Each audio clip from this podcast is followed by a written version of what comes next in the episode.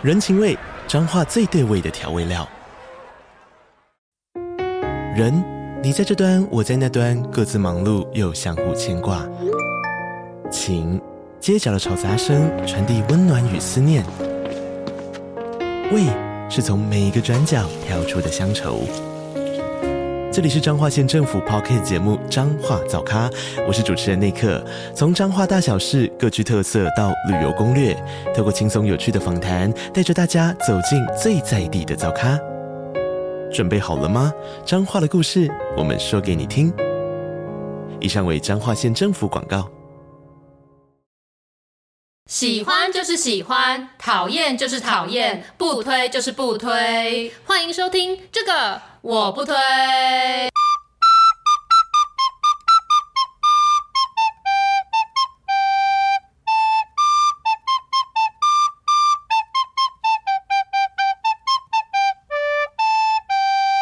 等一下，我觉得我可能会打个喷嚏。好，要显话。我觉得你这样子是在乱用“显化”这一个词。好好，Hello，大家好，我是编辑小姐 Yuli，我是瑶瑶，欢迎大家收听最新一集的这个我不推。告诉你，今天发生了一个天大的好消息，是赖清德和萧美琴当选台湾总统吗？不是，这这个是意料之中嘛。如果没有选上，我告诉，我们真的是要读上考笔，好吗？是我终于真的拿到驾照了。你知道这件事情，我内心其实一直就是很惶惶不安，因为呢，嗯、我们那时候在说显化那集的时候，是有说到说，如果就是我有拿到驾照的时候，这集就会播出嘛。对。那其实，在播出的当下呢，我根本还没拿到驾照，嗯、因为我们急速调动的关系，所以那集提前的一个礼拜播，我根本还没考试。然后，所以播出的时候，就有听友来问我说：“所以瑶瑶，就是你拿到驾照了，恭喜什么之类。”我就说：“嗯、啊，其实我还没有拿到，我根本还没考试，因为节目调动的关系。”那他就说：“所以你现在是在帮你自己做，化对，帮自己显化。”会拿到驾照这件事情吗？我说，呃，某个方面来说，应该也是这样子吧。对对对，所以我今天就是终于可以很大声跟大家说，哎，我终于真的拿到驾照了，对，太开心了。没错，我已经准备要安排一趟可以去开山路的旅程了。我我觉得你可能就是还要再慎思一下，毕竟我是新手上路，一下就要开山路嘛。好的，没问题。对。那我们想说呢，今天就可以从我考驾照这件事情来聊聊一些我们在这算体制外吗？体制外的考试，对这件事情。那我想要先讲，就是我为什么想要考汽车驾照这件事，因为其实你那时候很早，我在出版社的时候你就已经考了汽车驾照了，对。而且在我们大学的时候，呃，宿舍外面很常都会贴那个什么，呃，多少钱保证考照，会来什么宿舍接送，然后带你去开车这样，对。然后那时候我看到这些，我都觉得不屑一顾，因为我想说。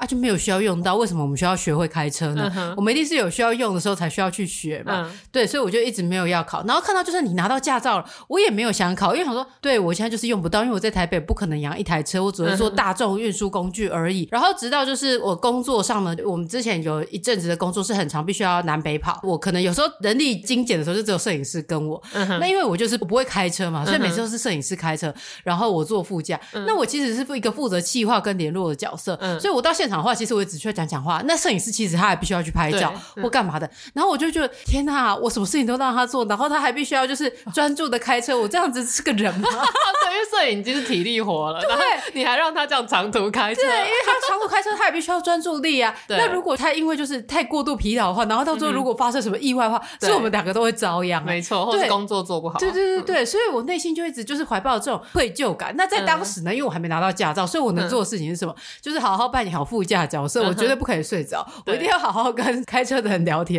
就是扮演一个称职的副驾，或者是为他指路这样。虽然偶尔还是会指错路，因为 因为 Google Map 有时候就是有点难看得懂嘛。对对，没错，这点你还蛮厉害。你在副驾从来没有睡着，我坐副驾的时候超容易睡着，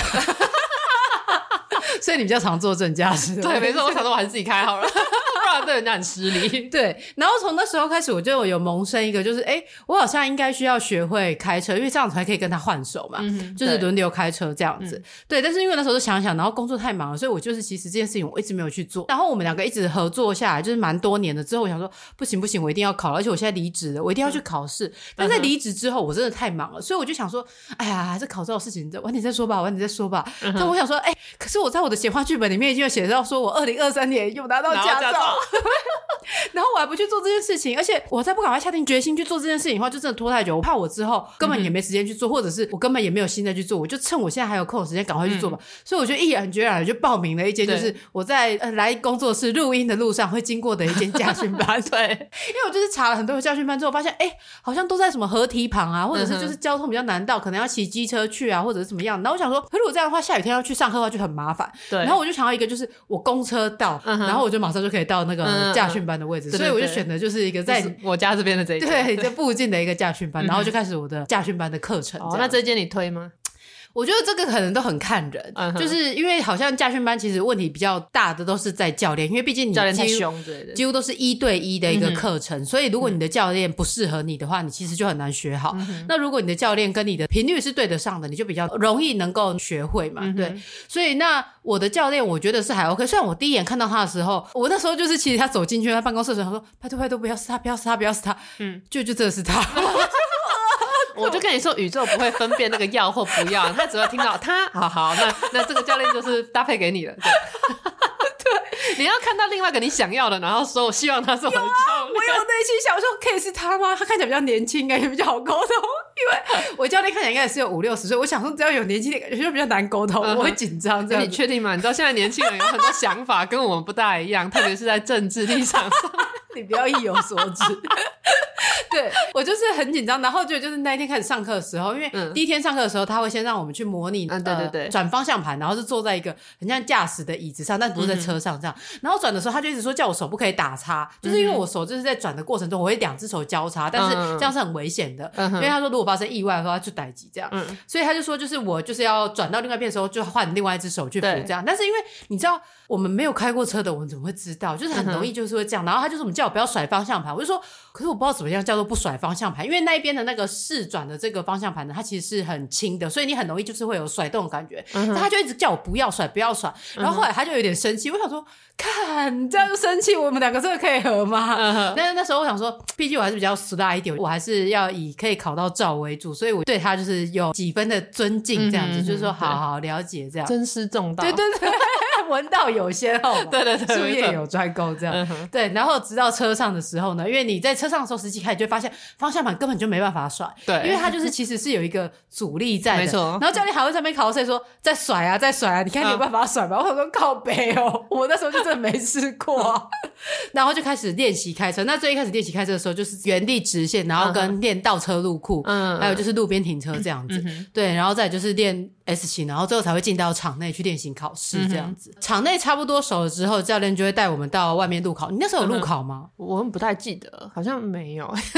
对，你那时候好像没有，还没有路考。对，那时候我们都是主打原地考照，直接考过。哦，对，我也是原地考照，只是说我还有一趟是要在外面路上跑的。对，我们好像没有这个。哦，我们会出去练习，但是没有没有路考。所以你没有出去练习哦？对，我会出去练习，但是没有路考。哦，对，要经过这些流程之后，才终于可以拿到驾照。但是因为我那一天考试的时候，因为我们原本不是都跟大家说，哎，笔试很简单，我就是我背背背多本总是可以考过嘛。对对。然后后来我开始写的时候，发现哎，带进去工狼说选家里干单，就是那题目也太多了吧？然后那个钱的金额也差太多了。然后什么你要分是什么大客车，然后货车，或者是呃你的速限要是多少？小客车的话你罚多少？然后你在平面道路还是在快速道路的时候罚的钱又不一样。然后我说哇塞，这下子不刷题是不行的。对对。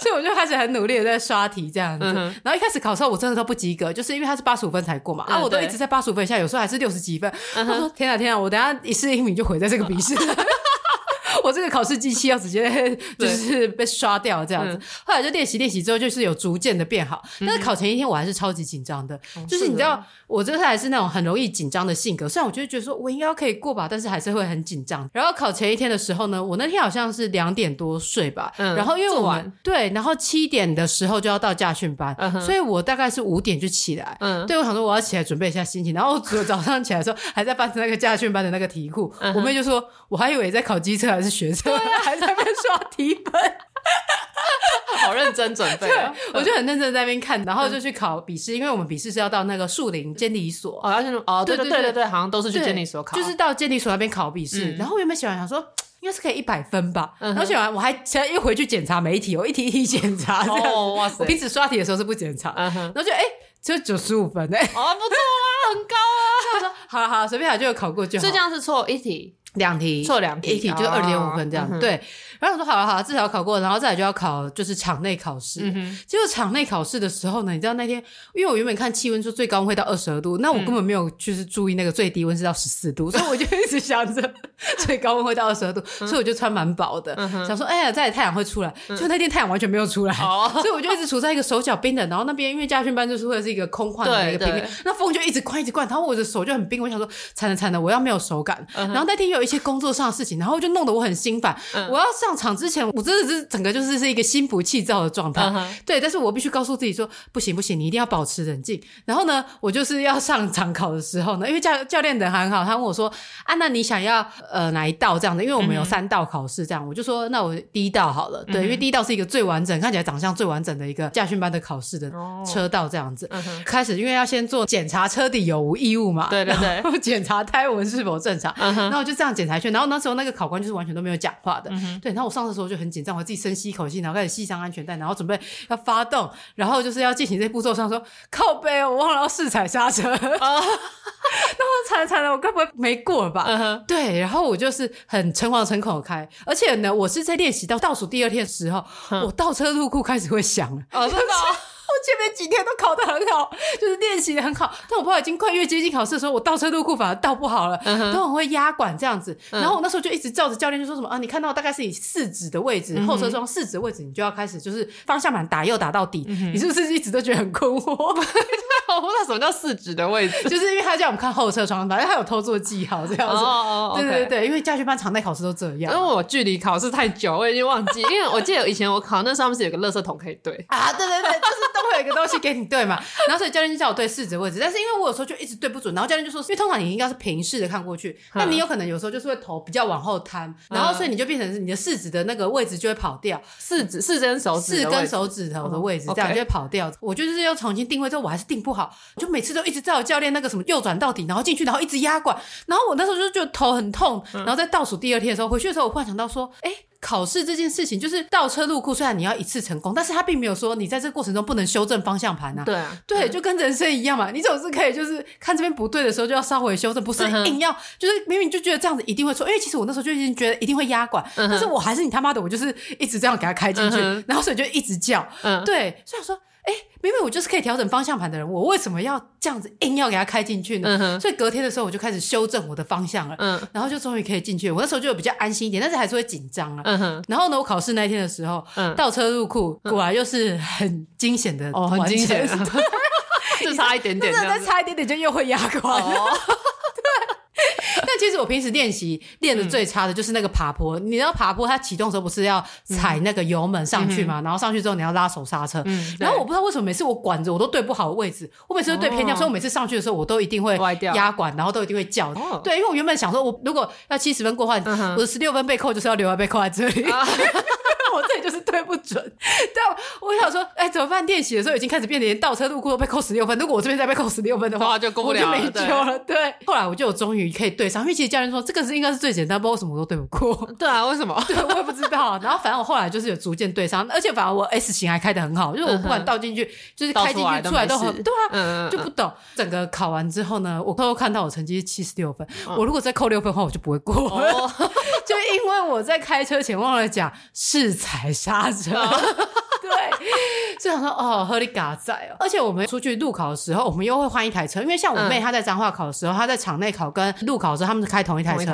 对，她只要考完场内，然后就直接开出去考场外。然后我在新庄的这一个呢，她是会换一台车，而且会换一台很新的车。哦，就是那个整个操作起来是一个很棒的体感的车子。然后我就在去排队换另外一个考官的时候，然后这个考官呢是一个老人，然后就是好像一副就是希望动作快一点，然后他就说：“来来，开始检查轮胎啊，看你车底有没有异物。”我说：“哎，这个是你可以告诉我。”的吗？不是我应该要自己检查的吗？对，然后他就沿途一直跟我讲，检查上去之后，然后我就说调整座椅，然后调整头枕，然后系上安全带，就说好了好了，发动发动。然后我 要检查，那你真是有试踩刹车吗？有有有，真的而且不是，是他根本不在意我有没有试踩刹车，他一直一副好像就说快点快点，我们要准备考下一个感觉。可能他在意的是路上的表现，我不知道。然后我想说，哎、欸，你这样子有点打乱我的节奏了。但是我必须要听他的话嘛。嗯、对，我们就开出去之后呢，嗯、就要开始是要先路边临停，就是在黄线临停。嗯、我才刚停下来而已，他就好了，好了，完成可以出去了。讲说路边临停完成，我还没说我们确认右后方有无来车，或者左后方有无来车。这考官就一副就是要我快点完成这件事情。对，OK。然后我开车在路上的地方的时候，他就一直说什么来加速加速，跟上前面那台，跟上前面那台。所以就是考官就一直叫我加速跟上前面那台车。那因为我们在新北，毕竟有很多产业园区啊什么的，因为我们隔壁就是是新北产业园区的那个机节嘛。对对对。所以呢，就是会有很多大卡车干嘛？然后考官跟我平时教练一样，都一直叫我跟上前车，因为他说什么，如果我开太慢的话，会就是。打扰到就是对啊，干扰到整个对，但是我妹又跟我讲说，你就不要管他们，你就是慢慢开就好，因为你重点是要拿到驾照。OK，我原本也是抱着说，对，我就慢慢开就好。可是考官在你旁边的时候，他一直叫你加速，你不可能不加速，没错，他就一直叫我跟车跟上。所以你知道我时速都一直维持在五六十的状态下在开车。可是五六十也没有很快啊。对，你是因为你现在已经是一个就是拿到驾照很久的开车的人，对，我不是哎，而且我是重点是要稳稳的拿到驾照。对，他是一直叫我跟上。你们练习的时候是开什么二三十，对不对？嗯，如果你在场内的话，根本就是二十而已吧，根本就不可能加油门啊。对，说的也是。我想说，你平时如果开四十，可能就是也是正常正常。嗯，对。可是你在道路上的时候，因为太多大卡车会呼啸而过，而且你还要变换车道。那你如果不快一点变的时候，他们又叭叭叫这样子。对，所以考官就是一直叫我跟上，然后我就只好跟着他步骤做。然后就是到原厂之后就说好了好了，可以下车了。那我说，哎，那那我到底是有没有拿到驾照？对，有过吗？我不知道，但是我想说，他也没有说我没过，应该是有过吧。所以呢，我就我就进到驾训班的办公室里面的时候，因为要先缴三百块的那个工本费要办驾照嘛，我就说，哦，我要来缴三百块的工本费。他就说，你确定有过吗？然后我就说。嗯，应该有吧。然后我就缴了三百块，就是很担心说，嗯，会不会该到最后我去拿的时候就说，哎，你根本就没有拿到驾照 证。但我今天去拿，终于真的有拿到驾照。对，没错，就是历经了这样一番波折。嗯哼。但是我觉得我跟教练到最后上就是默契上是还是合得来，因为我就是比较会拉勒的那一种，就是我会看他的眼色，说一些应变的话，有时偶尔就是称赞一下他，就说，哇，你真的是很会开车。虽然对他来说这件事情很正常，对对对对。但是因为你讲好听话，人家不会生气嘛。没错，对对对。所以他就偶尔在那个开车路上还会跟我聊他家里人的事情，然后或者是跟我闲聊一些无谓不谓的，他还会。在那边说什么？哦，你开车呢，就是要开在中间，所以是蒋中正啊，你不要左中堂或者是于右任。好老啊！对，而且这是什么老人笑话？对，他还会在开车开太慢的时候跟我吟诗作对，什么花什么花若盛开，蝴蝶自来，然后开始自己一直念一堆微博的诗词。然后我还必须要，对对对，我还必须要配合，就是聊一下这样子。那你可以背《长恨歌》给他听。你才会背，我要背《将进酒》，君不见黄河之水天上来。对，如果这个是我教练的话，我来跟他 PK 一下，谁比较会背诗。而且教练自从知道我是社会系、专科系毕业之后，他就很喜欢一直说啊，你们社会系都这样，就是很会很好辩啊，然后很爱吵架这样。你确定不是法律系的吗？我不知道，可能就是觉得只要社科院的人，可能都对对对，没错，一张嘴很烦这样子。是的，是的。对，anyway，反正就是我很顺利的拿到我的驾照，耶，恭喜。对对。那你你那时候拿驾照的时候，有经过什么样的波折吗？你好像都是晚上去练习，对不对？因为我记得就是每次在出版社的时候，大概六七点的时候就说，哦，我今天要对你要去开车。那我说，哦，这么晚还要去开车，你真的是很有毅力。我记得那个时候，因为像我妈，我妈就是一个开车的女性嘛，嗯、然后她就一直觉得开车是必备的一个技能，所以我从成年开始，他们就一直督促我要去考驾照。我本来也是跟你一样想法，想说我在台北，因为我那时候骑机车，然后也有很多公车可以搭，就觉得说，哎、欸，我好像不需要。可是那个时候呢，我爸妈就是威胁利诱，说只要你考到驾照，我们就给你一台车。哦，那我那时候想说，哇，那我当然要立马去考啊。那可是因为那时候我们在出版社上班嘛，那我就去看，因为我去的是那个新亥捷运站后面的那个文 山驾训班，因为那个离我当时住的地方最近，所以我就是看他说有那种专门给上班族去上课的夜间班，所以我就是报了那个是驾训班的夜间部。对对，所以我都是晚上在开车。对，那那时候就是嗯，我们在新店上班嘛，然后下班之后我就立马骑机车就去去去，然后就赶回到木栅，在那边开车。因为我那个时候的考试制度跟你还不一样，对，我们那时候是属于那种很简单就可以考过的那个，比较容易。所以我打从心里就是觉得我我不可能没有考过，真的，所以我那整个过程我就都没有压力啊。而且我那时候一直觉得说，我妈可是号称什么文山小车神，文山小车后。到我妈她的开车技术真的蛮好的，而且你看她多年这样接送我跟我妹上下学，然后在金华国中的校门口跟许多的家长就在争抢那个小小的停车空间，所以我妈开车是很厉害的。然后我就想说。我妈这么厉害，那我也不可能差到哪里去吧。所以那时候我从头到尾都对我学开车这件事情很有自信。那这也要感谢我妹，因为我妹从我小学和国中的时候就一直跟我说，她会梦到我在开车的梦。我应该之前有讲过这件事情，就是我妹就常常跟我说她梦到我在开车。所以我想说，既然是这样，那我铁定就是一个很会开车的人啊。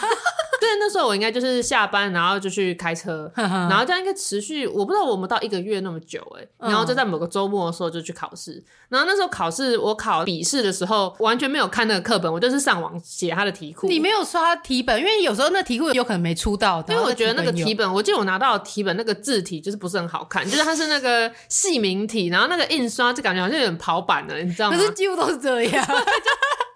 我当时怎么觉得这本好难阅读哦，然后就看到网站上有可以写的，所以我就是都用网站上来写，然后写一写，我就想说好，那差不多可以了。复杂，就是你说啊，就是有些什么大客车、小客车那些东西的分辨，然后还有罚还的那个金额，就是主要是这个，我觉得要稍微记一下。那其他像什么交通号志什么的，因为我感觉那个其实是偏常识，对，就可能我以前我平常我妈开车，如果我有在认真观察的话，就大家都会知道。所以我那时候笔试也是顺顺的过，但是我已经都完全不记得我考到几分了，当然没有到满分，因为满分我就会记得，显然是有错，对，可能也是这样九十几，就这样就过了嘛。那那个时候我们的考试就没有上路考试，我们有上路练习，教练会让我们把车开出驾训班。Oh, 然后那时候我们因为文山驾训班开出去的话，直接就是新海路嘛，所以我们就是沿着新海路，然后再往景美女中的地方开。然后它后面有一个地方是可以到山上，我忘记那是那到底是哪里啊？太搬离那里太久了，所以我们其实还有去绕一下山上什么世界山庄那个啊万方社区那那边呢、啊，就是有绕上去让我们练习，这样然后就再回来。那整个考试的过程就是在我们平常练习的那个地方，就是原地考照。嗯、而且我记得就是你刚拿到驾照没多久的时候，因为我们就是要去载那个佩佩猪的，诶是玩偶装，对，人偶装。因为那时候是应该是快要什么国际书展还是什么活动嘛，所以就是我们请那个本身大的那种人偶，超要来表演，对对对。然后就是那个大的布偶，然后我们要去把它从厂商那边载回我们。哎，超远的，我记得，因为我们公司那时候是在新店，对。然后我忘记是到哪里，但是反正就是要上哦，对，应该是土城，反正就是要上高速公路。而且那时候其实也刚拿到驾照没多久，然后公司租的定期签约的那个。的那个车子是你他妈大台耶，是那种十人座还是几人座的？没有，九人座，九人座的，是大台，九人座，是九人座吧？因为休旅车没有没有，休旅车没有到哪有修旅车？不算休旅车，它是厢型车，可是它很大牌。对对对，可是它就是它并没有，它比 Wish 还大哎，它好像比 Wish 还大，它是比 Wish 还大，就是 Wish，它是柴油车，它还是柴油车，反正没有到阿法那么大啦，可是顶多就是 Wish 吧。那那时候因为我那时候考到驾照应该是第两三天，我就有这个需求，那时候我想说太棒了，我在那件事情之前考到了，所以我可以亲自来做。做这个事情，那我觉得你也是蛮勇敢的，你就跟我一起上车。但我那时候有遇到一个问题，就是因为我们家是属于那种车子是开到报废才会换的嘛，所以那时候我们家都还在开很老旧的车，就是我们车子车龄都好几年了，所以我不知道那种最新型的车子啊，有些车子现在的那个手刹车是一个按钮的，然后有些手刹车是用踩的，就是有新的不同形态的那个刹车。嗯、然后，所以我那时候因为我不是讲你在一楼等我，然后我到公司的车库去把公务车开上来，地下室。对，然后你不就等我很久嘛？然后。为什么呢？就是我那台车，我他妈找不到它的手刹车在哪里。因为我手刹车，我的手刹车是这样拉起来，一个把手拉起来嘛，就最传统嘛。然后那台车因为很新，我记得那时候啊刚换公务车没多久，所以是一台很新的车。然后想说，为什么这台车没有手刹车在哪里？所以我那时候找半天找不到。然后因为它是地下停车场，我又没有讯号，所以我最终还必须要走到一楼去打电话给那个我们业务部的一个同事。然后因为平常是他在开嘛，我就问他说：“请问我们这台车的手刹车在哪里？我找不到。”然后后来我。打给他之后，他才跟我说：“哦，那台车的手刹车是按钮的。”所以我才在下面才看到说：“哦，在这里。”然后我就是才终于把车开出来。对对对，那时候就开，反正就是用 Google Map，你帮我导航的嘛。对啊，而且那时候那台车是真的蛮大，因为它是三排座的。然后三排座。对啊，就是总共是三排的。然后记忆都已经后面是可以打平，然后把佩佩猪那个塞进去。对对对。而且那时候你开那台大车，那是真的算是大车。然后我们到土城那边的时候是有一些小巷子的。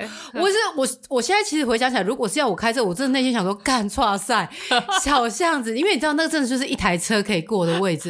然后如果真的要会车的话，真的是会昏倒，对，就是有发 对。对。然后我说你还是真有勇气 哈，原本在那个驾训班练习的都是小车，然后呢，要你开车上路，马上要上高速公路跟国道那些，对，直接开一个是比魏学还大台的这个车。对，因为那台公务车平常就是业务部在载货用，送书在送书用。对对对，但是我们那时候真的也是很平安的就回来，而且我其实真的在坐上你车的时候，我没有任何的紧张，因为我想说，只要你敢上路，我就敢坐。对对啊，我都抱着这样的心情。我也是抱着这样的心情在坐别人的车，因为我觉得我自己在开车的时候，我很不喜欢旁人在指指点点，所以我在坐副驾的时候，我也不会指指点点。对，而且其实我还没拿到驾照的时候，因为我不知道这是不是合法的，但是来练习可以啊。对，反正我就是在嘉义的时候，我不是就是找你，然后你就说你的车要让我试开嘛。对对对，没错。结果我们就是出去开的路上呢，因为你的车比较小台，比较轻，就是跟我在驾训班开的感觉是比较像的。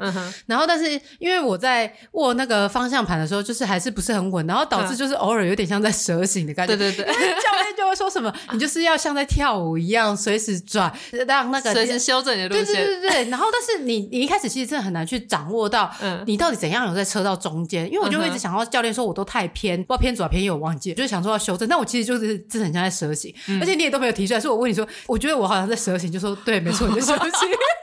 没有，因为我们那一区车子真的很少，对，所以我觉得你蛇形一下没有关系。我们昨天就是大家在看开票的时候，就有聊到说，民进党有哪一些政策是有引起民怨。那其中一个就是那个计点制，你知道吧？就是违规时候的计点，然后对计程车司机影响很大。就是他虽然就是以行人来看成效蛮好的，你看有些车子就真的会让，可是其实它造成因为会有人检举。对对对，就可能他还是有点太严格配套，所以后来才喊停嘛。然后那时候他们就在聊说什么，对，在台北市就怎样怎样怎样什么，然后他们就问我说，哎，那你在家里有感觉吗？我说我在太保那没有感觉，因为我们车子太少了，而且人也很少，对，人也很少，车子也少，根本就没有什么斑马线车要让人，人要让车的事情不会同时发生。对，就是我那边是真的很适合练车，他真的，尤其到晚上根本就几乎没有车。对，然后我想说，你这你也是很勇敢。我想说，你既然都相信我，那我也要相信我自己。哎，你你没看我手都抓着上面的把手，而且你还没有刹车可以踩。对啊，旁边教练是有车。反正到最后我们就是有很很平安的，绕了一圈回来，对对，开回去。然后就昨天的时候，因为我已经拿到驾照嘛，然后我就跟我妹说，就是去练车。然后因为我妹就变成我的学姐，因为比我早拿到驾照。我说：“哎，学姐陪我去练车。”她就坐在副驾。然后我一开始的时候，就是因为太久没开了嘛，所以又有点开始要蛇形的那个，就方向盘就是又在那边调。我妹就很害怕，她还跟我说：“还是你先下车，我先应该开到那个地方之后，你再开始练。”我说：“哎，不是吧？” 我就开始开，然后后来就稳了嘛，对。然后我就开始在在我家，因为我家那边后面有一块地，那边是有停车场可以练习，然后没有什么人，对。所以我就在在那边练习停车，然后还有开这样子。然后回来到家里的时候，我妹就说：“哎，徐礼为什么敢让你开他的车？是你跟他要求的吗？” 我说：“没有啊，是他自己跟我说，我到嘉义的时候可以拿他的车练习。”他说：“他还真大胆。”因为我妹超喘，而且你知道吗？我妹就是到一半的时候，她会去拉我方向盘的。啊，是我说，哎、欸，教练回来了，怎么又有人拉我方向盘？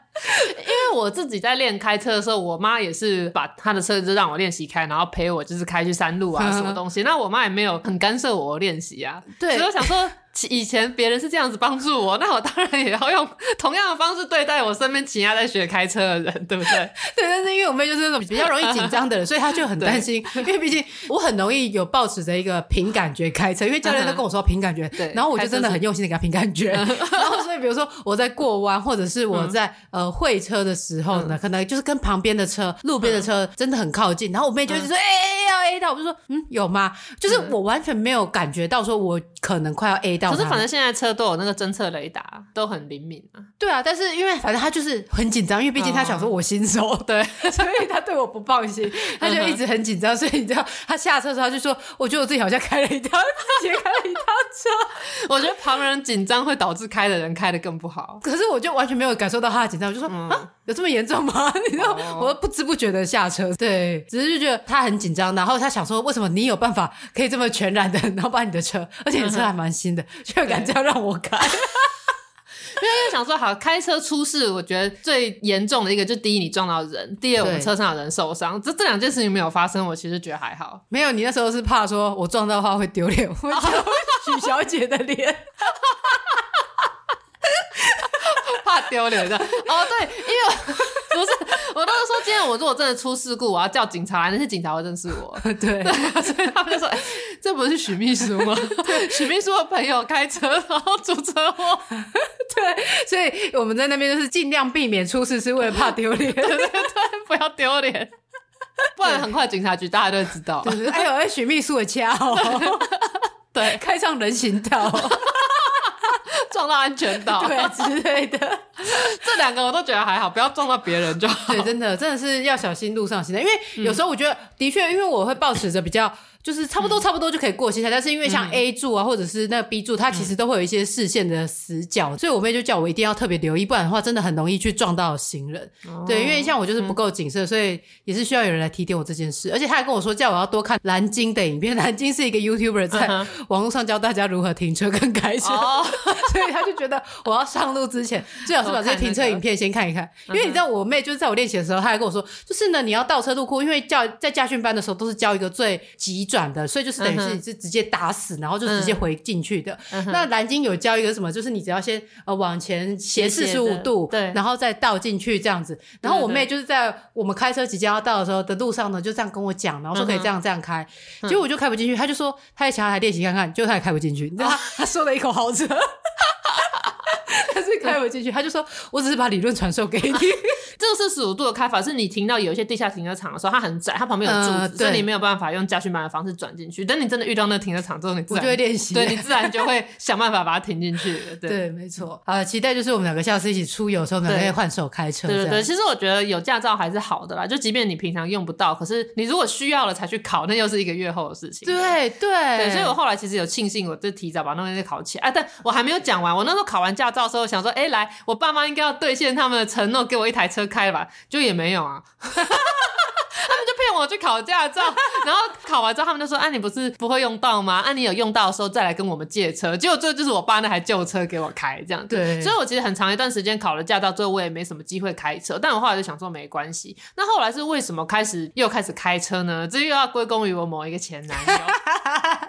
对，就是因为我某一个前男友，就是那位波西米亚风省钱风格那一位嘛。呃，因为他有就是喜欢老东西的这个喜好，所以他那时候开的呢是一台他特别去收购来的古董的那个第二代福斯的一台，就是反正就是一台手牌的很旧的车子，然后形状还蛮好看的。可是当你收购这种古董车的时候，你看起来的确哦很复古、很文青、好看，但那台车很容易坏，然后所以他每次坏掉的时候，他要调那个零件都要等一两个月，然后所以他我们才在一起没多久，他那台车就报废，呃，不是报废。他那台车就故障了，然后他就只把它送去修，然后送去修就说：“哎，这个零件什么可能要一个月，然后先给你一台代步车。那代步车就是自排的。那后来在这个代步车的期间呢，就发生这台代步车需要去验车，就是那个车厂的老板就说：啊，拍谁拍谁忘记这台代步车要去验车，他就说：那可不可以请我前男友帮他把这个车开去验，然后他之后再多给他给他抵掉验车的钱，对对对，然后抵掉那个修车的钱什么什么的。然后前男友就说好，那可是呢，前男友根本就没有空去验车，然后他就问我说：我有没有办法帮他把那台车开去验，我就说好可以，所以我就考完驾照之后再开车，是去开别人的一台代步车。对啊，就那时候我就开始，然后我就开那台代步车，就帮他去验车，这样，然后就找回那个开车的手感。那后来呢，因为这前男友不是个摄影师，要跑全台去做一些纪实摄影嘛，然后我那时候接案就闲闲的，就在跟他一起去跑嘛，所以那时候就变成了时常是我负责开车，就因为我们轮着开，我就开始长途开那台车，然后开着开着就觉得说，哎、我终于就好像找回了一个开车的手感，然后就开始不错，然后我就开始惦记我们家的那台旧车，我想说，当年他们还没有兑现说我考了驾照给我一台车的承诺，然后那时候刚好发生就是疫情的关系，因为疫情的时候呢，因为大家会避开搭大众运输工具嘛，所以那时候因为我已经在新庄这个工作室工作，那有时候我要跑市区或者去别的地方的时候，我就跟我爸凹说，那、啊、你现在就是也很少开你那台旧车啊，要不要就给我开这样子？然后我又跟他们讲说，哦，因为现在疫情啊，我搭公车就是就不太放心啊，什么情乐了一番之后，我爸就说，好啦好啦，阿爸那台你拿去开 这样子。所以后来我就是在新庄往返台北市的时候，我就都是开那台车。然后久而久之，我就变成一个开车代步的人。对，然后后来因为去接了那个选举的工作，那那个工作就是比较常需要说跑各个地方场勘，例如说 我可能要去士林看一个拍摄点，然后之后我又要马上到某个地方看这个地方，所以就会开车就变得很重要。我那时候就很庆幸我有这个技能，因为我们那一组里面就是只有会开车，对对对，所以我那时候就常常跟验视机一起开着车，然后我们就是去常看各个地方，这样一趟这样。现在夜视机也会开车。对，夜视机其实那时候就有驾照，他只是没有车，哦、然后少上路。哦、对，然后那时候我们同组那还有前男友，他到现在还是 不会开车。对，而且我觉得就是，当你拥有驾照之后，你的能动性是比较强的。就是你要移动到其他地方的话，我大不了就是租车。对，你可以租 iRent。对，就是我不一定要拥有车，但是我至少具备这项技能。对，我那时候就想说，我一定要考到，原因就是因为我想要我要用的时候，我就可以用，而不是就是还要求别人载我，或者是需要别人帮我。我想说，对，就像你说的，就是你会开车，就是你有那个自主性这样子。对，而且甚至你还是可以提供帮助的人。对，没错。那那是因为我们想要当提供帮助的人，你知道有很多人像。我之前有认识一些女生朋友，不算是朋友，就是。的理论就是说，你干嘛要去学开车？你如果不会开的话，就会有男生载你，啊，你就可以理所当然让男生载。那可是我就是不想让男生载，你懂吗？这就是两个出发点。有人觉得说你会太多东西，最终就是变成每件事情都你做，因为能者多劳嘛。就是说，像其实我那几个前男友都是啊，客家人前男友，他后来去上班的时候是我在开车接送他上班，欸，对啊，所以就是你会，那就变成这件事你做。那有些人觉得说这样不好，你干脆从头到尾都不要会。可是像我就会觉得说，我宁可当我会，并且我可以提供这个帮助的人，对对对，也不想要当我需要的时候必须去求别人的。那一个角色，对，没错，对对对。后来因为我我开我爸爸那台车，那台车其实已经有很久哎，对，他是一九九二年出厂，等同几乎是跟我同年，我是一九九一年，跟我同年哦，对，跟你 同年的一台车，所以我那台车我开到最后的时候，它其实是处于一种随时都会解体。其实我觉得蛮厉害的，因为每次你在开的时候，我都觉得我好像坐一台蛮飘逸的车。那台车其实我觉得我现在的驾驶技术会好，要有点归功于那台车，因为那台车很久，所以它没有倒车雷达，然后它也没有任何感应，所以开那台车真的就是靠你自己跟那台车，就是你懂吗？它没有任何的辅助系统，所以我觉得我开那台车蛮有练到。就算你现在把我现在这台车的倒车雷达跟什么东西全部都关起来，我应该还是可以好好的开，好好的停车。对，就是有靠那台车去练习。然后对，而且我看你就是现在新的那台车里面很多的一些比较智能的设备，感觉你通通都没有使用，因为你就是关起来。像你的车子不是会感应说什么，就是旁边有什么异物靠近之类，然后你就说这太吵了，所以就把它关掉了。对，因为说太灵敏，为什么？对，有一些是太灵敏了。因为像我那台车灵敏到，因为它会侦测你如果偏移的话，它会哔哔叫。像如果你蛇行到压线，我那台就会叫，就是说你偏移的路线。对。可是有时候我只是变换车道，它也会叫，我就觉得这个太灵敏了。对，而且你连自动跟车功能你也都把它关掉了。自动跟车本来就没有一定要用啊。不是，因为你这样在高速公路感觉就是可以比较轻松一点。因为我就是跟一些长途开车的朋友聊天的时候，嗯、他们就说自动跟车真的很棒，是因为你在开国道的时候，你就不用自己一直要踩着，然后就是等于它会定速嘛，然后就去跟着前方的这个车子，嗯、那它就是可以减少那个疲劳感这样。当然你手还是要握在方向盘上啊。对，我那时候没有使用自动跟车的原因，是因为我之前另外一个前男友他开的是一台那个 Skoda 的一台修旅车，然后那台修理车。就是有个自动跟车的系统，然后我们在开长途出去玩的时候，他就很喜欢用。那后来我发现，因为其实我不确定我那台自动跟车跟他的系统是不是是不是一样的。可是那时候有发生一件事情，就是他在国道上面本来用自动跟车跟前面那台车，对，然后可是呢，前面那台车开着开着他就下交流道了，所以前面变成完全没车。但是那个自动跟车的系统，它是去追踪前车啊，所以当他发现前面没车的时候，他就是一直加速，一直加速，想要让你去接近最前面的那个物件。当然，他的那个加速还是有个上限，可是我觉得那个让我觉得蛮可怕的，oh, 就是我的车子在带我一直前进。所以我就觉得，因为那时候前男友完全不觉得这有什么问题，我我就问他说：“这样车速不会太快吗？”他说：“哦，不会啊，因为我们就是要去跟前面的车子，然后前面的车子是离我们非常的远，所以他就加快速度这样。”哦，可是不是他们定速好像大概都定一百一或者一百二之类的，一百二就蛮快的啦。对，就是你在国道上就一百二也算是极限了。对，但但可以再开更快啦，就是如果 都没有车的话。对，但是那时候我就觉得这样不好，但我有一点就是不太喜欢那种被机器控制的感觉，因为我觉得你人在开车，应该是你去驾驭那台机器，就跟你驾驶钢弹。一样，是你跟那个机器达成一种精神结合，然后你们一起前进，而不是说那个机器就是在控制你去往前。对对对，这也有可能我以前那些什么机器人 A A I 反抗的电影看太多。了。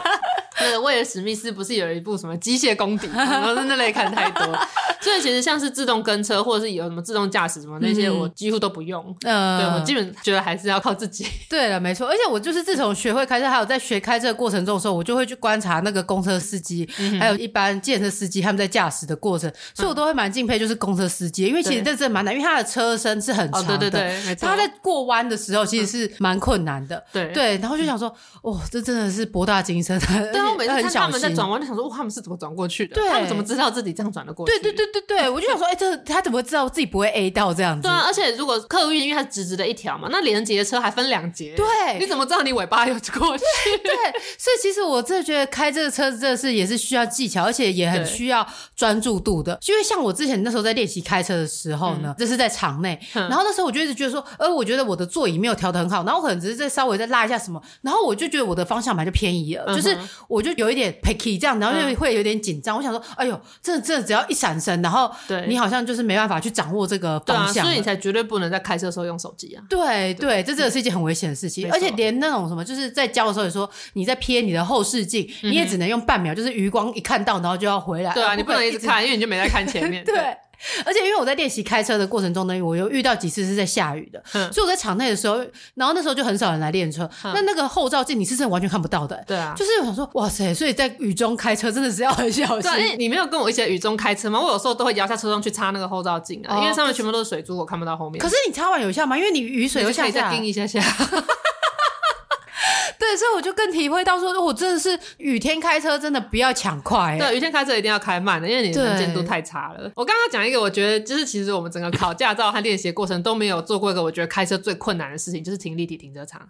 你有停过立体停车场吗？啊、没有哎、欸，因为我之前在那个选举的那时候，因为我在附近租了一个停车位，嗯、那因为那个是在市中心，所以你几乎没有什么平面的车位有试出，但是有大楼底下有个机械式停车场。那我那时候还在开我爸那台 Camry，那那台一九九二的 Camry 很长，它尾巴很长，就是以你在市区开的话，那台车其实有点太大了，因为它不太好停，而且它停车位停，它其实机会都停满了。对对对，然后所以那时候我在停那个立体停车场的时候，我想说，干这个是这个比任何一个开车你会遇到任何一个情况都还要困难，比小巷会车或什么 开到田。里都还要难，因为他就是我那时候只是稍微就是偏一下，然后我的后照镜就 A 到旁边的柱子，哦、所以我曾经有一次在停车场里面就是进退两难，就是我卡住了，然后然后旁边还有同事要经过，然后那时候跟同事都还不熟，我就怕丢脸，然后我就假装好像还在瞧这样，然后等他出去之后，我才赶快下来看，然后想说啊，原来是这边卡得住啊，然后最后才想办法把车子停进去。后来就因为我以前一直觉得我很不喜欢说什么女生就是要开小车，就是你懂吗？就是我开着我爸那台 Camry 出去的时候，很多人都说哇，你一个女孩子开这么大的车，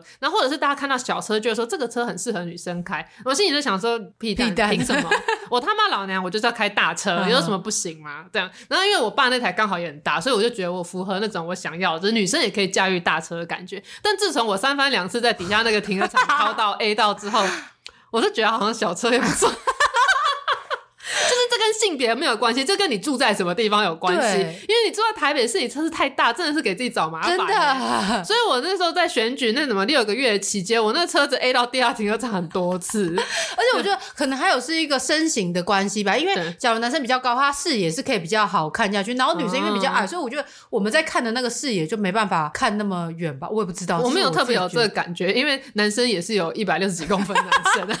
我不知道，我只是就是觉得这是在视野上的一个问题啦。哦，对，我倒是没有想。对，但是我觉得好像是大家都会对于女生开车还是会觉得比较没有那么容易掌握。因为那时候我在练习开的时候呢，教练就曾经对我说：“哇，你是这一期里面女生算是很会开的。”然后就一直称赞我说什么，就是你是女生里面算会开。我想说，你为什么不是称赞我说是这一期里面对 全部会开的？我只能当女生里面最好的，为什么不能当全部里面的人最好的？对对，好像就是女生在掌握这个，我不不知道是不是性别问题，或者是就是可能没有构造吧？不是，这就是我们从小被灌输女生不会开车的这个想法。我没有被灌输这个啊，但是你想必长大，你还是都已经听过那种什么三宝是女人、老人、老女人的那种。对，就是就是女性不会开车，这个就是变成我们社会上就是一个大家很普遍的偏见。可是我之前应该要讲过，说我们小时候在我们家，我妈是比较会开车的，我妈是数学比较好的，我妈是比较有方向感的，那我爸是比较文科理科，所以其实我在长大过程中，我们爸妈跟大家的性别刻板印象是有点反过来的。哦、对，那当然，我们家那时候还是我爸出去工作，那我妈是家庭主妇。可是他们擅长的领域是反过来的，呵呵，所以我在成长的过程里面完全没有被养成说女生比较不会开车这件事情。我反而是觉得女生比较会开车，因为像哎、欸，我妈开的很好，很厉害。对对，所以我就一直带着那种女生铁定比较会开的吧这样子的想法，直到长大才发现什么女生是被觉得比较不会开车的，女生是被觉得数学不好的。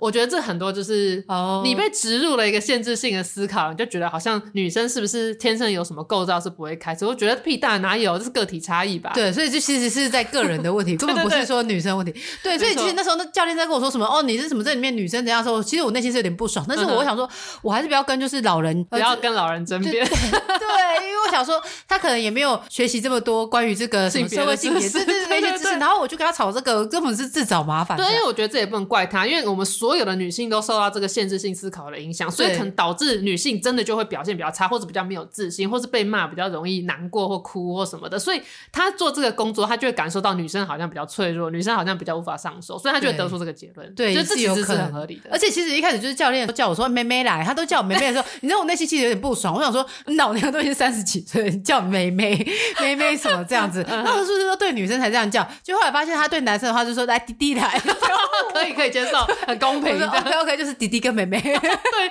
所有比较年轻的都是弟弟跟妹妹。教练就不想记我的名字，所以都说来弟弟来，妹妹来 这样子。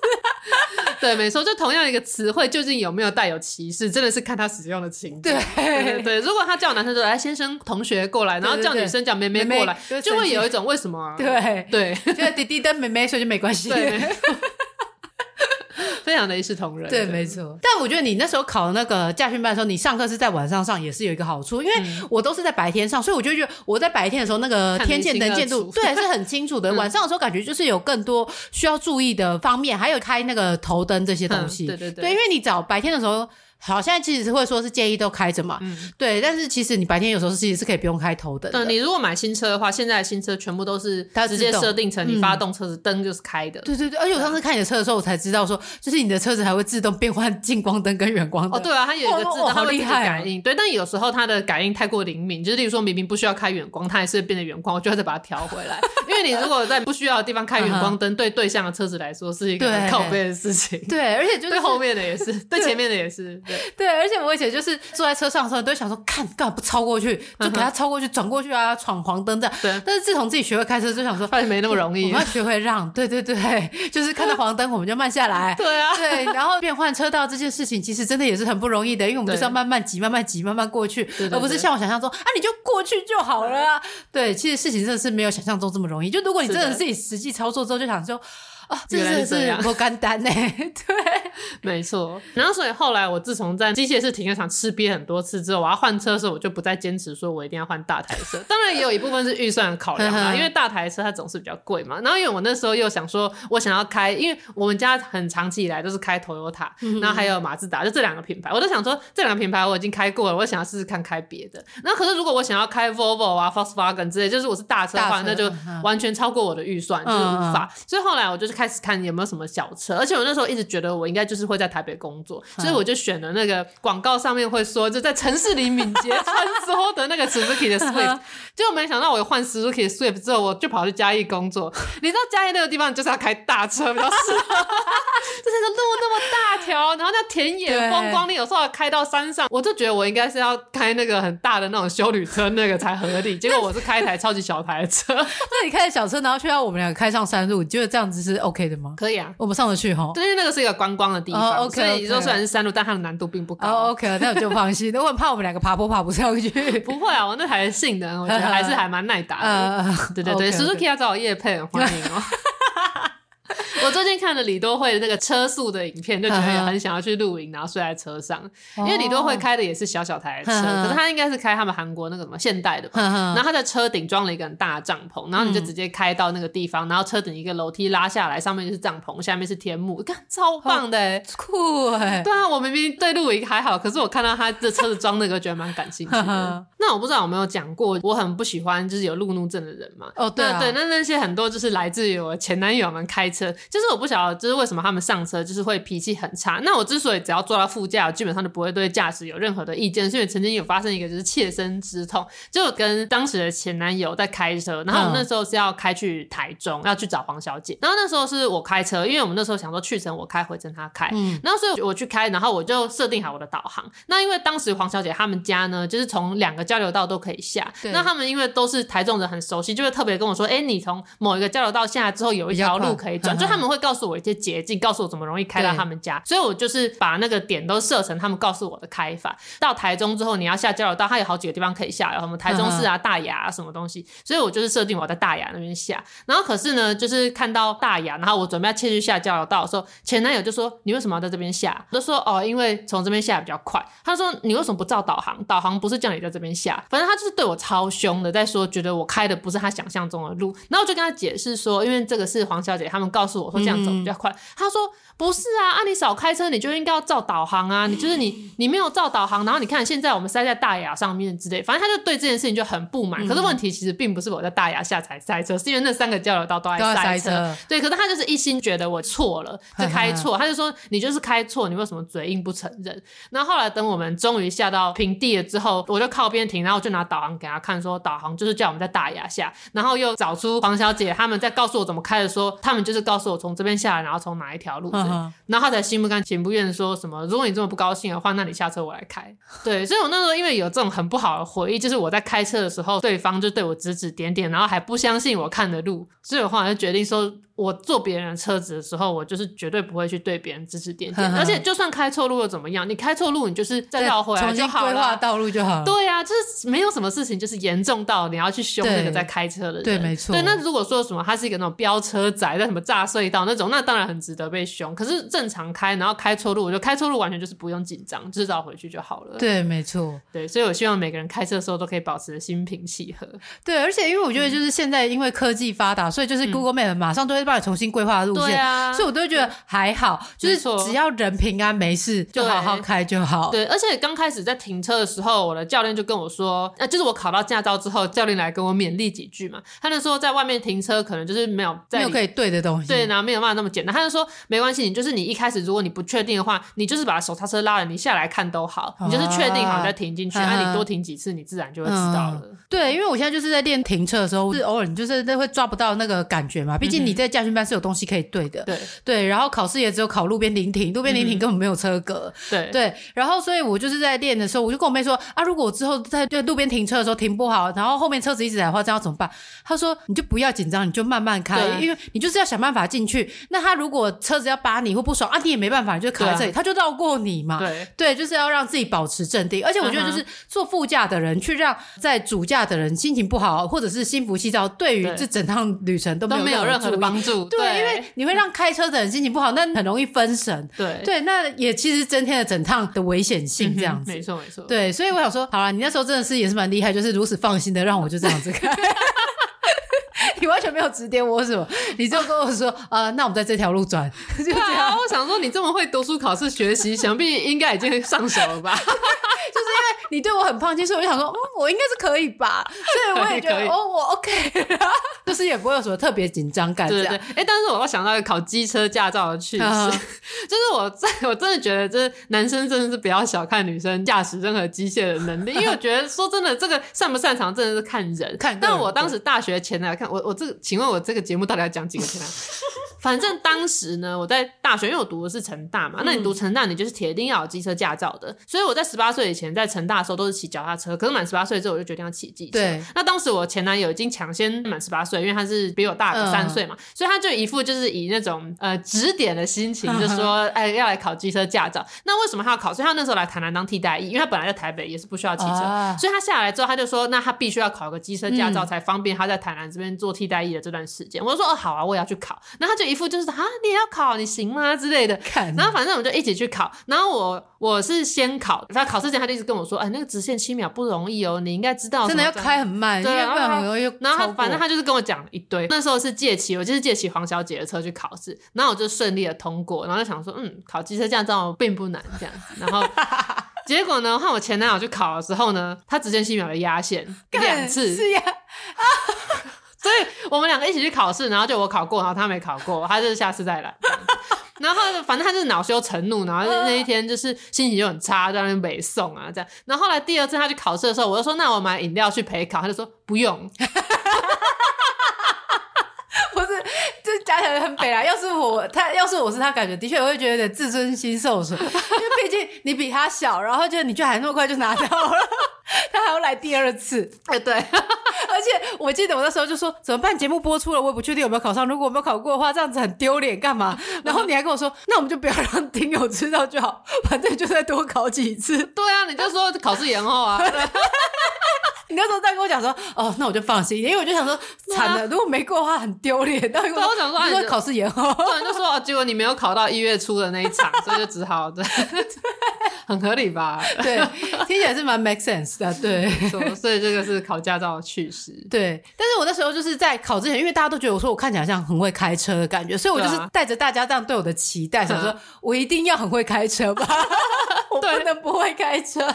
没错，就还有听友分享说什么他前阵。子考完那个汽车驾照，所以他还把他的考试的口诀啊，嗯、还有他的一些什么考题什么之类的分享给你，分享给我，考古题可以参考参考。我真的是很感谢大家，就是对我的帮忙这样子鼎力相助。嗯、但是因为我觉得就是不同的驾训班，他们有不同的口诀，因因为要对的东西是不一样的，嗯、对，因为场地上的不同，嗯、所以就是这些口诀什么场内考，我觉得的确就是我们是以考过为主，所以就是跟随着教练的口诀跟指示去做就好。嗯、那当然到道路上，我觉得就是一切以安全为主，对对对对，不能就是一样一直死守着教练教你的这些规则，比如说哦，就是你车子一定要开在车道中间，可是你他妈的你的右前方就是有一个障碍物停在那里，你一定还是要闪过去，然后过到中线道，然后再过去，没错，对，就是你还是要活用你的脑袋，然后来开车，变通啊，对对对，没错，对。但我是觉得，就很多人是有了驾照但不敢上路，但其实你只要开上路，因为你怕撞到别人，但是别人更怕被你撞到，他们会闪你闪的远远的。对他，他也不可能自己来撞你，他不打个派气。对啊，所以你没有上路的话，你就是永远都无法习惯。那你上路几次，可能一开始很紧张，但你久而久之，你就会知道那是什么感觉了。我记得那时候考到驾照的时候，我妈就说让我练练车，所以我们就开到市区。那其实开在空旷的地方都还好，我觉得开到市区比较可怕，就是车子跟车子都贴很近，然后旁边有很多机车的时候，那时候就是真的会紧张。但你也不能怎么办，你是只能开。然后就开了几次之后，你就说哎，习惯了，差不多。对，就这是什么都是只能多练，因为像摩托车，如果就是其实久没骑。也还是会有一点，就是生疏这样子。而且我其实，在考机车驾照的时候，我一直就是很困惑的一件事情，就是我是骑着机车去考机车驾照，这件事情有 make sense 吗？我还没有，你是现在无照驾驶？我骑机车载着我妈，然后到家训班是去考机车。为什么不是你妈骑机车载你去考啊？我妈可能让我练习吧。我那时候考机车驾照的时候是黄小姐载我去的，因为我跟我当时前男友从不同地方过来，他从他服务单位过来，然后我从宿舍过去，还是其实是我妈载我，我也忘了，反正就是因为我在还没有拿到驾照之前就已经有在骑了，这样对。但是因为我是蛮早就考的，我记得我应该在上大学前的时候就考，就大概满十八岁之后，对。因为在乡下地方，其实大家还是比较多都会骑摩托车，因为你们是以机车代步，对对对，所以就是很容易就是年纪一满都会去考机车驾照这样子，对，所以考机车驾照对我来说就比较没有那么的困难，而且它就是跟骑脚踏车是蛮接近。对，而且我小时候其实学骑脚踏车，我学很久才学会。啊，真的？对，因为我在呃，我小时候我一直觉得我学东西不是很擅长，因为比如说就像连背英文单字，我妹都背的比我快，所以我就一直觉得我自己蛮白痴的。然后就是在学骑脚踏车这件事情的事，我妹就是这种什么运动能力也都比我好。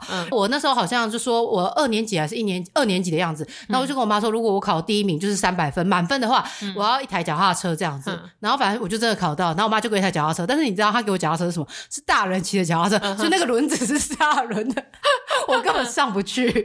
对，我又学了很久，我记得我好像到三年级才真正的会骑那种两轮的脚踏车，那一台大台的，因为它太高了，然后我上不去。而且我还记得，我就在练习的过程中还去告到高赛，然后就是整个脚踏车轮 都是狗屎。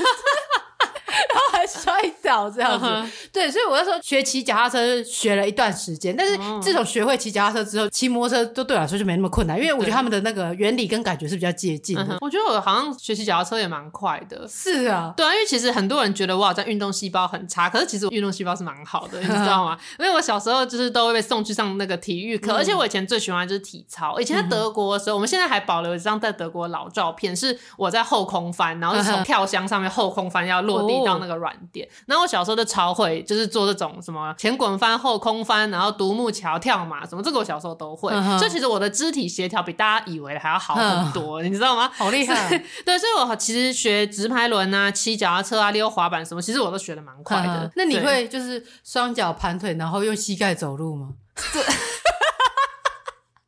硬要做的话，我想也是可以。因为因为小时候我妹就是这会限这项技能，她还会用那个膝盖在爬楼梯，然后我没办法。膝盖爬楼梯很难呢。对，她就把两只脚这样盘起来之后，然后这样子爬楼梯。我那时候也太强了吧？这个好像比韩总厉害。所以我就很佩服他们，就是我妹他们的那个运动的细胞都比我好，嗯、所以我相较之下，我就觉得自己好像很烂，不擅长，嗯、我没办法做到这样子。嗯、对。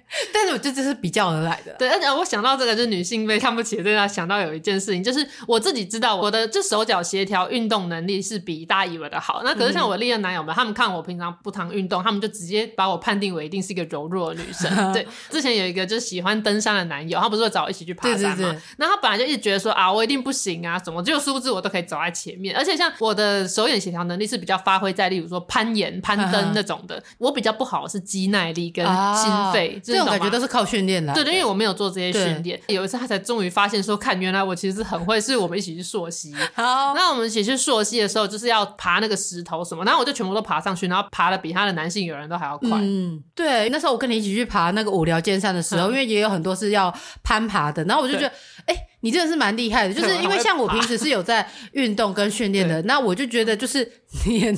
你的那个 肌力蛮强的，就是你有办法可以抓上去这样子。对，没错。但是我的那个持久的那个心肺就比较差，对对对，就缺乏训练。对，所以我就觉得这一切都只是个体差异而已，跟男女没有关系。像你看，我擅长这个，那我可能有些东西就不太会。那虽然说我手眼协调表现在攀爬可能蛮不错，可是要有烹饪跟缝纫就不太行。对，小范围的东西我不行，可是大范围用全身的时候就比较可以。对对，所以结论就是，其实很多事情就是不能用性别来讲，对，全部都是个体差异。对，不需。不要用性别去框架住自己，就是让自己就啊，我就是女生，所以我开车不好，对，我方向感不好，不大会开车。我每次听到女生这样讲的时候，我就想说那是你吧。